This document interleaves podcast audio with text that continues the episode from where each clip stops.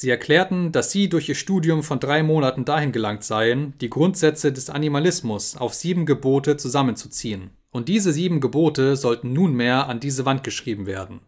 Sie würden ein unabänderliches Gesetz bilden, nach dem alle Tiere auf der Tierfarm heute und immer da zu leben hätten.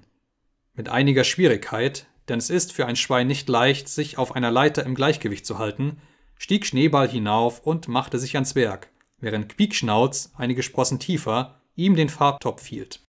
Die Gebote wurden mit weißen Buchstaben an die geteerte Wand geschrieben, die so groß waren, dass man sie auf 30 Meter Entfernung lesen konnte. Das nahm sich so aus.